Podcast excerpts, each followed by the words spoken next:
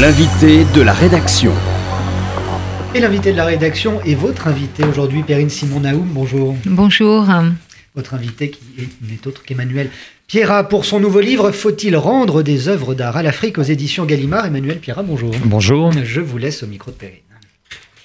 Bien, effectivement, faut-il rendre euh, les œuvres d'art euh, à l'Afrique? Tel est le titre de l'essai que vous faites paraître ces jours-ci, Emmanuel Pierrat, aux éditions Gallimard, qui est une réponse au rapport Sars-Savoie qui concluait euh, on s'en souvient peut-être, à la nécessité, à l'obligation de rendre, de restituer plus exactement, les œuvres d'art euh, aux pays africains. Alors on vous connaît euh, grand avocat, écrivain, pamphlétiste quand il faut, et on vous découvre ici collectionneur, amoureux de l'Afrique, voyageur infatigable.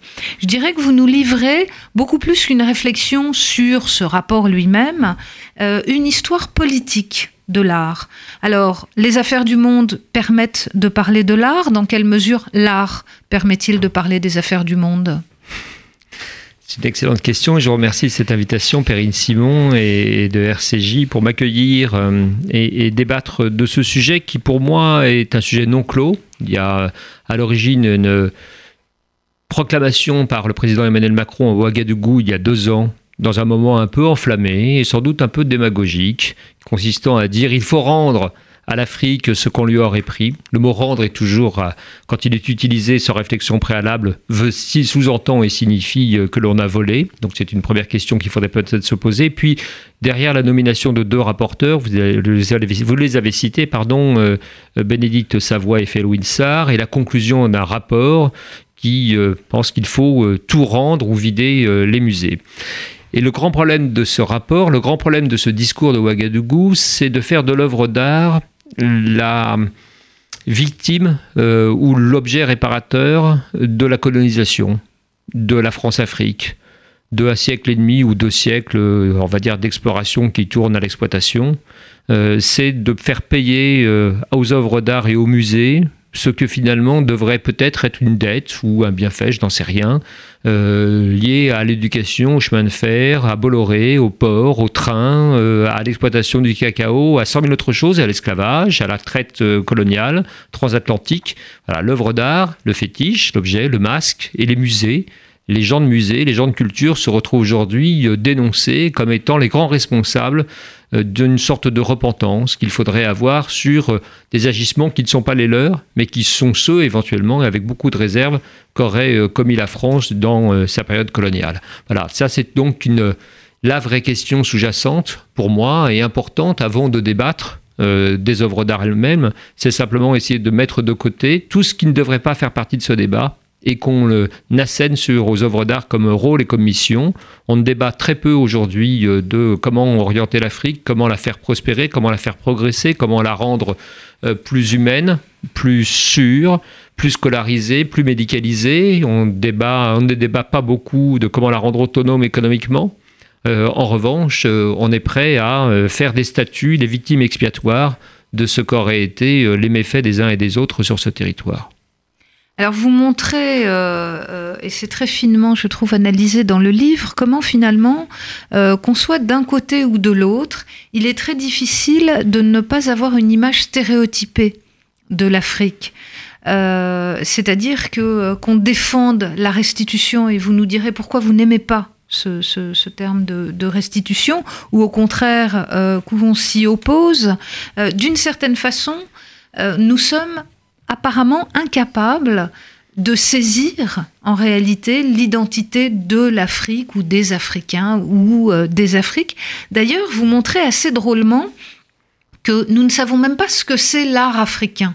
C'est-à-dire que pour comprendre euh, l'art africain, et là, euh, chez vous, c'est le collectionneur qui parle, euh, il y a une frontière très ténue finalement entre l'art et l'objet. Et vous montrez comment nous, abordons la chose avec une sorte de surdétermination souvent occidentale qui fait que nous projetons sur des choses qui ne sont que des objets, une surdétermination esthétique que nous ignorons l'alphabet culturel finalement de l'Afrique. Et vous dites assez drôlement que par peur de se tromper, les conservateurs ont pris tout en vrac pour être sûrs de ne pas oublier ce qui pourrait être un art africain. Bien sûr, il y a une histoire très récente de, des objets africains comme des œuvres d'art, conçus comme des œuvres d'art. Si je remonte en arrière à très grandes enjambées, euh, originellement, d'un point de vue occidental, on a euh, l'arrivée, donc je le citais tout à l'heure, des grands explorateurs, des premières missions, euh, avec un mouvement qui est proche des cabinets de curiosité au XVIIIe siècle, qui se prolongera par l'ouverture des musées, l'ouverture de la science publique à la fin du XVIIIe siècle, l'arrivée des premiers objets qui passent de la sphère privée du cabinet à, à la salle de musée, je ne vais pas vous refaire la création du Louvre et, des grands musées occidentaux. Et puis euh, un statut de ces objets africains qui va euh, évoluer, évoluer d'abord doucement par le regard des colons, qui vont y trouver là une forme esthétique, mais sans plus, quelque chose de décoratif, quelque chose d'intéressant, d'amusant, de typique, d'exotique, euh, il faut le dire. Et, le grand vrai mouvement, le grand vrai bouleversement, c'est le regard que porteront les artistes euh, les ethnologues, les anthropologues, les scientifiques, mais tout cela est mêlé. Hein. La catégorie anthropologue, ethnologue, quand on parle de Michel Léris, de Griol, de Denis Paulm, quand on parle de gens qui euh, fréquentaient Tristan Zara, André Breton, euh, Pablo Picasso, André Dorin, c'est-à-dire qui louvoient entre l'art et ces sciences sociales qui se construisaient ou qui se dessinaient à peine, ces catégories sont très très euh, complexes hein, et très mélangées. Et ce sont en tout cas ce sont ces gens, c'est ce grand mouvement qui d'un seul coup commence à raisonner et à regarder ces objets en les nommant euh, œuvres d'art et en y voyant une esthétique. Pour simplifier, c'est ce qu'on appelle le primitivisme dans l'art contemporain, c'est-à-dire globalement les cubistes découvrent l'art africain. Quand je dis découvrent, regardent avec un œil nouveau euh, les objets africains, et puis les surréalistes s'intéresseront avec André Breton et, beaucoup d'autres à l'art océanien, à l'art euh, du Grand Nord, des peuples de, de, l'océan euh, du très grand Nord, pour faire simple, aux objets chamaniques du Népal, aux objets des îles et de l'insulinde. C'est très caricaturalement et très très vite une histoire importante quand même, et qui change le statut de ces œuvres, qui change le statut de ces objets tout en ayant en même temps euh, à côté une veine qui va se dessiner, l'ethnologie s'invente, elle se dessine comme une discipline peu à peu, et il y aura un tri assez étrange qu'on aura du mal à faire entre d'un côté une poulie de métier à tisser qu'on mettra au musée de l'homme, comme un objet usuel, au même titre qu'on aurait pu la mettre au musée des arts et traditions populaires si elle avait été recueillie en Pologne ou en Suisse ou en, Bretagne au XIXe siècle, et de l'autre côté des statues à qui on donne un sort, un, piédestal, euh, autre et qu'on met au musée des arts africains et océaniens de la Porte Dorée, qui est aujourd'hui le musée de l'immigration. Et on fait cette séparation en sachant pas trop bien hein, comment, euh, comment trier, mais globalement, il y a la filière artistique et puis la filière ethnologue, ethno, qui en réalité ne euh, devrait pas être un, distinguo. Le distinguo d'ailleurs sera abandonné lorsqu'on créera le musée du Quai Branly, dont on, célèbre aujourd'hui les, les, 15 ans, en tout cas les 20 ans d'acquisition, et, et, on réunira ce qui n'aurait jamais dû être séparé et ce qui n'aurait jamais, jamais euh, dû donner lieu à deux collections euh, aussi euh, identifiées. on mettra au même musée à la fois les collections du musée de l'homme et du musée des arts africains océaniens. Et le même mouvement s'opérera à Londres, au British Museum, où on réunira des objets d'ethnographie qui étaient jusqu'ici dans d'autres musées, avec des objets qui étaient au British Museum dans la catégorie euh, œuvres d'art. On fera la même chose, on est en train de faire la même chose à, Berlin, on a fait la même chose au musée de Tervuren, juste à côté de Bruxelles. Toute cette histoire, elle est importante. Pourquoi? Parce qu'elle dit euh, que la notion d'œuvre d'art africain est une notion en réalité inventée euh, par l'Occident. Euh, et, on peut avoir une autre lecture, et c'est ce qui rend le débat très intéressant. On peut avoir une autre lecture quand on est africain ou quand on prend un peu de distance avec, euh, avec cette histoire. Cette histoire, elle est très importante parce qu'elle permet de comprendre l'édification des musées, la construction des collections, comment ces collections se sont faites, avec un mouvement quand même à la fois enthousiaste et réfractaire. Hein. Si euh, ces objets n'entrent au Louvre dans le pavillon des sessions qu'en 1989, c'est parce que pendant très longtemps, les conservateurs du Louvre continuent de considérer qu'il s'agit d'œuvres primitives, de choses non regardables, non acceptables, et c'est un mouvement qui viendra de la part des collectionneurs, qui viendra de la part de Jacques Kershach, oui, je voudrais que vous nous disiez peut-être un qui forcera et dira mais vous devez les mettre au même plan euh, que mm. la Vénus de Milo, qu'un primitif flamand, euh, qu'une qu'un magnifique euh, objet objet napoléonien et ça n'a pas d'autre statut, ça n'a pas de valeur moindre et vous devez créer mm. ce pavillon de session qui permettra ensuite de créer le musée du Quai Branly. Et de rendre à ces œuvres ou de mettre ces œuvres ou ces objets sur la même, la même portée ou la même valeur esthétique ou culturelle que, que d'autres civilisations. Voilà. Mais ça se fait par, euh, ça se fait par des tensions et des, et des contradictions et ça donne aujourd'hui lieu à une lecture qui est très intéressante, euh, politique, de la part de certains euh, concepts théoriciens africains, qui disent c'est une notion de l'Occident, et donc, par conséquent, puisque c'est une notion occidentale, ces objets ne sont plus des œuvres d'art et doivent redevenir ce qu'ils étaient, c'est-à-dire une poulie, euh, un, une idole, entre guillemets, euh, ou un objet euh, qui éventuellement sera utilisé par une communauté et jeté à la poubelle par cette communauté si elle n'en a plus besoin. Ce qui évidemment défie un peu la rationalité dans laquelle nous sommes assis ici. Alors, euh, vous dites euh, autre chose qui est euh, assez inaudible ou iconoclaste, c'est-à-dire, Emmanuel Pierra, vous montrez que ce n'est pas l'Occident, mais le monde musulman, c'est-à-dire l'islam, qui a le premier privé l'Afrique de son histoire à travers une période de, conquête et de, conversion. Bien sûr, il y a quelque chose qui, qui existe depuis toujours et qu'on connaît très bien, qui est très documenté, c'est l'éradication de l'économie l'iconoclaste, enfin l'iconoclaste, plutôt l'éradication, de l'iconographie et, d'objets de culture et de statues par l'arrivée de l'islam. Il y a deux mouvements religieux qui euh, s'en prendront aux objets. Il y a évidemment les pères blancs, d'un côté, qui euh, demandent aux, idolâtres d'apporter leurs objets et qui éventuellement ne les mettront pas au feu, mais les rempliront, les mettront dans les musées que deviendront ensuite, qui seront détenus par les missions et, et par les congrégations religieuses. Et puis à côté, il y a surtout, depuis très longtemps, le mouvement éradicateur de l'islam, qui ne fait pas de cadeaux, qui ne fait pas de merci tout l'art sénégalais a été entièrement détruit et n'existe plus aujourd'hui. Il n'y a pas de masque au Sénégal. Au musée de Dakar, il y a des magnifiques objets qui viennent tous de Côte d'Ivoire, du Mali, du Burkina Faso, euh, d'ailleurs, mais qui ne viennent pas du Sénégal parce qu'au Sénégal, on a tout détruit. On a tout détruit en Guinée-Bissau, on a tout détruit en toute la, le long de la côte de l'Afrique et dans beaucoup d'endroits parce que l'islam demandait la destruction euh, de ces objets. Et c'est une partie de cette histoire qui a été totalement occultée. Lorsque Felou Sar, qui est un des deux rapporteurs, commandité par euh, Emmanuel Macron pour travailler sur cette question, oublie totalement euh, cette histoire, cette part de l'histoire, il fait une grave erreur. D'autant plus qu'il ignore ou qu'il feint d'ignorer sa propre histoire ou sa propre culture. Felouin Sarr est un chercheur sénégalais très respectable d'un côté et de l'autre côté un homme qui écrit dans ouma.com, qui est un site internet en ligne dont on ne peut pas penser qu'il est profondément laïque et, et républicain, qu'on soit républicain sénégalais ou républicain français. Euh, et là, il y a donc une ellipse ou quelque chose qui, euh, pose problème. Et une histoire qui est à charge contre euh, le christianisme ou l'homme blanc ou l'Occident, qui oublie totalement ce qui a été fait par ailleurs et qui n'a pas le monopole. L'islam n'a pas le monopole de l'éradication, mais a participé énormément à l'éradication.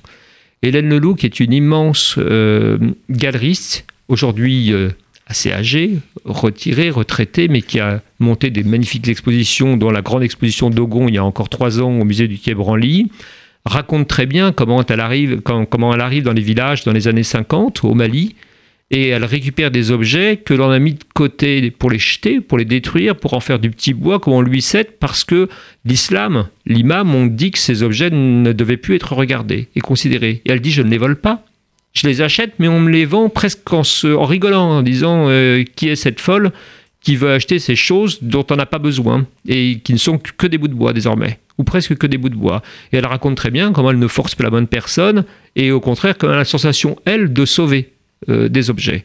Alors tout n'est pas si simple, hein. tout n'est pas euh, le fait de l'islam et tout n'est pas le fait d'Ilan loup de l'autre côté. Mais une grande part de cette histoire aujourd'hui est à remettre en situation, en perspective pour comprendre ce dont on parle et si ou non il faut rendre et dans quelles conditions et savoir réellement qui a fait quoi. En tout cas, ce qui est certain, c'est qu'on ne peut pas faire porter aux musées occidentaux le poids d'une supposée éradication qui a été beaucoup plus violente et importante de la part de l'islam que de la part des chercheurs, des missionnaires ou euh, surtout des ethnologues et des anthropologues et des collectionneurs occidentaux. Alors, vous discutez justement le terme restitution, le fait de rendre. Quelle est la position qui, euh, aujourd'hui, vous paraît euh, la, plus, euh, la plus acceptable et, je dirais même d'un point, de vue, politique? Moi, je n'aime pas le terme restitution. Faut-il, je l'ai gardé dans le titre de mon livre en posant la question, faut-il rendre des œuvres d'art à l'Afrique? Utiliser le terme restitution, ce que font Felwin Sarr et Bénédicte Savoie dans leur rapport, qui s'appelle Restituer des œuvres d'art à l'Afrique, et d'emblée poser le problème de côté ou le biaiser.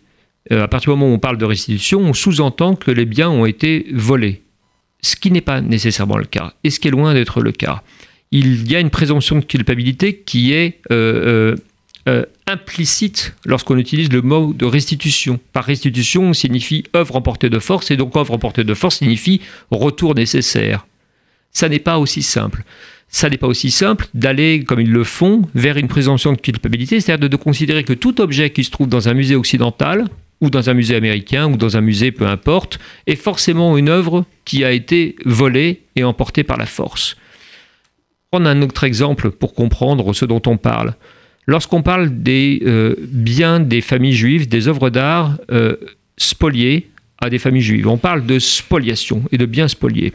Euh, on a utilisé un terme très spécifique et qui répond à une réalité historique pour un grand nombre d'objets. D'ailleurs, on connaît l'histoire des objets, on sait que des objets ont été spoliés, que des familles, évidemment, ont été arrêtées, meurtries dans leur chair, mais qu'en plus, leurs objets ont été pillés, volés, ils ont même été répertoriés, catégorifiés et emporter.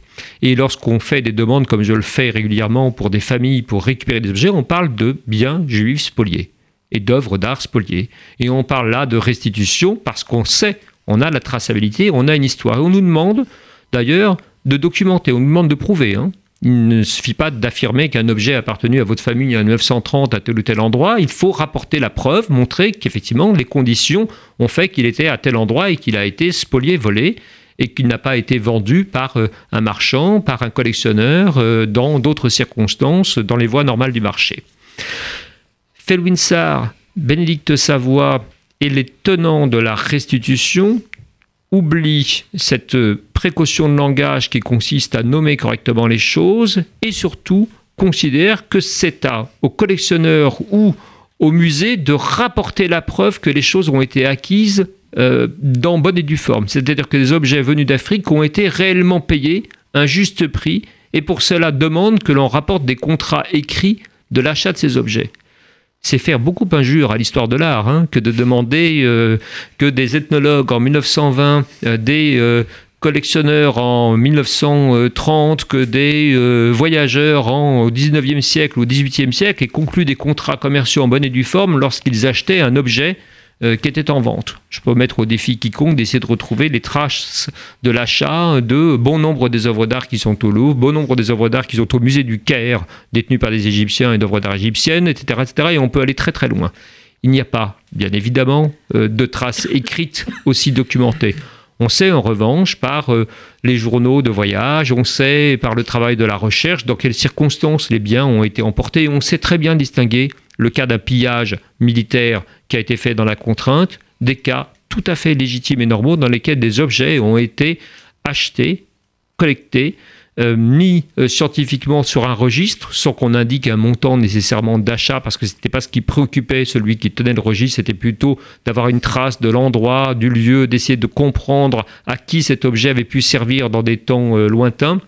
C'est cela qu'on sait. Et ce que je n'aime pas du tout donc dans le mot de restitution, c'est évidemment euh, cette façon de se débarrasser de toute réflexion et de toute recherche pour tout de suite jeter l'anathème sur toute une catégorie, toute une population de gens de culture et toute une catégorie d'objets. Ce que l'on n'ose pas faire, même pas faire, et pour moi ça serait pourtant un peu plus légitime dans le cas des biens spoliés aux familles juives. Voilà, que les choses soient claires. Felwinsar et Bénédicte Savoie en arrivent dans une concurrence des mémoires qui est toujours très désagréable, à venir proposer une logique qui dépasse celle même que l'on connaît dans les pires crimes contre l'humanité et les pires génocides que l'homme ait pu, connaître, commettre contre l'homme. Voilà, ou la femme contre la femme, etc. Je peux continuer longtemps. Donc il y a, il y a là quelque chose, une bévue intellectuelle, une erreur de lecture ou un, un coup de, bonne, de joueur de bonne taux, comme on le voudra, qui, moi, me rend très mal à l'aise. Ce qui n'enlève pas euh, nécessairement la possibilité de débattre, hein, de l'opportunité de rapporter ou de faire franchir euh, les, océans à un objet. Euh, mais c'est lui rendre un bien mauvais service à la cause de la restitution des œuvres d'art à l'Afrique que de commencer par se dispenser de tout le travail précautionneux qui aurait dû être mené pour arriver à cette conclusion. Alors, il y a, euh, en conclusion, euh, vous citez euh, la possibilité de, certaines pistes, notamment celle évoquée par l'historien Pascal Horry, que nous aimons beaucoup ici, qui parle de co-responsabilité mémorielle et qui dit finalement ce qui serait bien, c'est de pouvoir aller voir un tableau de Léonard de Vinci en Afrique subsaharienne. Donc, est-ce que ça vous semble être l'une des pistes possible, envisageable Évidemment que Pascal Horry est la voix de la raison, mais il n'est pas, le seul, heureusement. Euh, on l'aime beaucoup, mais s'il n'y avait que lui, il faudrait désespérer du reste de l'humanité. Éric de Chasset, qui dirige l'Institut national d'histoire de l'art, est un type remarquable, qui a beaucoup, ils ont beaucoup théorisé et revenu sur des choses qui nous semblent évidentes, et pourtant qu'il faut rappeler qu'un musée, qu'est-ce que c'est? C'est le principe de l'universalité. Un musée, c'est n'est pas fait pour montrer ce qui figure dans votre propre canton et que vous avez à portée de vue simplement autour de vous et que vous connaissez. C'est un musée, c'est destiné à transmettre, à éduquer et à montrer l'ailleurs et à montrer l'autre. Et il faudrait idéalement, effectivement, exposer la Joconde de Léon Vinci ou que sais-je, peu importe, en Afrique du Sud, à Abidjan et à Dakar, et nous à continuer à montrer aussi des objets africains, des objets flamands et pas uniquement des objets d'Île-de-France à Paris et des objets euh, de Rennes euh, au musée de Rennes et ainsi de suite et des objets du Sénégal au musée de Dakar. Évidemment que c'est là-dessus qu'il faut travailler, c'est sur la coopération, plutôt la co-responsabilité, la façon de transmettre, de concevoir des musées universels partout où cela est nécessaire, partout où des hommes et des femmes ont vocation à grandir, à apprendre et à devenir des êtres cultivés, dans le meilleur sens du terme, des citoyens euh, du monde du, troisième millénaire. Et, là-dessus, euh, il y a beaucoup de travail à faire. Et ça n'est pas euh, le fait de réexpédier trois statues par un avion nulle part, là où pour l'instant ne sont pas réunies les conditions d'accueil, de recherche, de travail, d'exploitation, de conservation, d'ouverture au public, qui résoudra ce problème beaucoup plus ambitieux. Alors je voudrais terminer par une dernière question, Emmanuel Pierrat, sans doute une question très personnelle. pourquoi collectionne-t-on des œuvres d'art euh, africaines? Quel est votre rapport à l'Afrique et à ces objets ou à ces représentations? Est-ce que ça vous permet de voyager euh, tout en restant euh, à Paris? Est-ce que c'est une forme d'ouverture à l'autre? Pourquoi? Quelle est, quelle est votre Afrique? Alors, je suis beaucoup entouré d'objets africains, mais pas que d'objets euh, de Bouddha, d'objets, euh, j'en sais rien, de tout, de tout un tas de choses qui n'appartiennent pas à ma culture, à ma religion, à mon voilà, à, mes origines entre guillemets, si tant est qu'elles aient un sens. Et, ces objets, je les chéris particulièrement parce que pour moi, ils sont une clé de lecture du monde. Euh, ils sont une voie d'apprentissage et ils sont quelque chose qui doit être transmis. Il y a un savoir qui doit être transmis et une façon de regarder l'autre. Je vis avec ces objets, non pas comme si j'en étais le propriétaire, mais comme si j'étais juste chargé de les accompagner et euh, ils me transmettent beaucoup de choses sur les populations, sur les pays, sur les cultures, sur l'esthétique, sur le rapport de l'homme à ses divinités, sur cent mille choses. Et ils me donnent l'immense mission, à un moment ou à un autre, de retransmettre ce savoir. Ce que j'ai fait dans plusieurs livres sur l'art africain, dans un livre qui s'appelle Les arts premiers pour les nuls, dans un livre beaucoup plus sérieux qui s'appelle Comprendre l'art africain. Moi, j'ai souvent eu, j'ai longtemps eu un rapport un peu compliqué à ces objets. Mon père a été très africain dans sa vie professionnelle et dans sa vie tout court, et euh, j'associais ces objets à quelque chose qui était une Afrique que je n'aimais pas. Euh, une Afrique que je trouvais un peu caricaturale, de la ramener à des objets, des masques, des fétiches, etc. Il s'avère qu'une année, euh, quand j'étais jeune avocat, je me suis retrouvé à Dakar avec plusieurs jours de travail et connaissant bien cette ville et ce pays, j'avais fait à peu près le tour de tout ce qui était possible en ville. J'étais allé quatre fois me faire couper les cheveux, j'étais allé cinq fois dans la plus grande librairie, je crois que j'avais tout vu, tout revisité. Le seul endroit où je ne voulais pas entrer pour des tas de raisons familiales, c'était le grand Lifan, qui était le musée qui avait conduit Théodore Monod et qui avait été euh, adoubé euh, par Sangor. Et puis je finis par rentrer là dans cet endroit en me disant je vais voir les vieilleries que mon père aime beaucoup. Et je suis rentré et je suis sorti pardon en transe trois heures plus tard avec une sorte de révélation moi qui suis pourtant un homme très athée et cartésien, euh, et avec la conviction que là avait été euh, la vérité et qu'il fallait que j'apprenne, et qu'il fallait que j'apprenne. J'ai acheté mon premier faux au, marché de Dakar dans la foulée, que j'ai rapporté à Paris, qu'heureusement un expert a détecté comme, un objet d'aéroport, c'est-à-dire euh, un objet qui était, on y met la valeur que l'on veut, mais il n'en a certainement pas sur le marché de l'art, dont je me suis débarrassé très vite et j'ai commencé à apprendre. Voilà. Donc Aujourd'hui, je considère que j'ai appris, que je continue d'apprendre et que c'est à mon tour de transmettre un petit peu euh, le peu que j'ai appris. Voilà, j'ai un amour immodéré euh, pour ces objets, pour les peuples qui euh, les ont conçus et qui ont su les sublimer. Et, je pense qu'il serait bien mieux de à la codification de musées partout, et pas uniquement en Afrique et pas uniquement en Europe, pour que ces objets soient encore mieux connus et que ces cultures soient encore plus magnifiées, plutôt que de les mettre dans un cargo et de les réexpédier Manu Paris ex nihilo.